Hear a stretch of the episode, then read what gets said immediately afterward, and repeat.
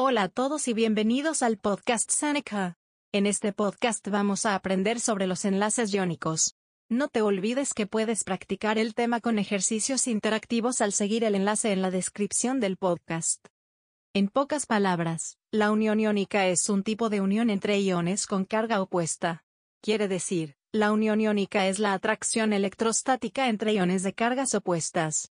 Los enlaces iónicos son muy fuertes, los enlaces iónicos son mucho más fuertes que cualquier tipo de fuerza intermolecular, pero generalmente son más débiles que los enlaces covalentes.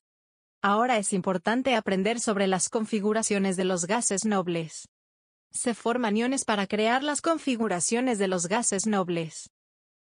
Un átomo perderá o ganará electrones hasta que tenga la misma configuración electrónica que un gas noble, es decir, una capa externa completa. Ahora, conviene aprender sobre los iones positivos. En los iones positivos, como por ejemplo en el sodio, cargado positivamente. Los átomos del grupo 1 perderán un electrón para formar una capa externa completa. Los átomos del grupo 2 perderán dos electrones para formar una capa externa completa. Los átomos del grupo 3 perderán tres electrones para formar una capa externa completa. También es importante entender los iones negativos. En los iones negativos, como por ejemplo el flúor cargado negativamente.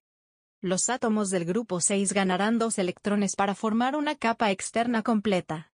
Los átomos del grupo 7 ganarán un electrón para formar una capa externa completa. Para resumir, la unión iónica es la atracción electrostática entre iones de cargas opuestas. Visita seneca.lat para acceder cientos de resúmenes, ejercicios y recursos gratuitos en línea. Seneca.lat es una plataforma divertida y gratuita con recursos educativos gratuitos. ¿Puedes aprender dos veces más rápido en Seneca.lat? Visita Seneca.lat.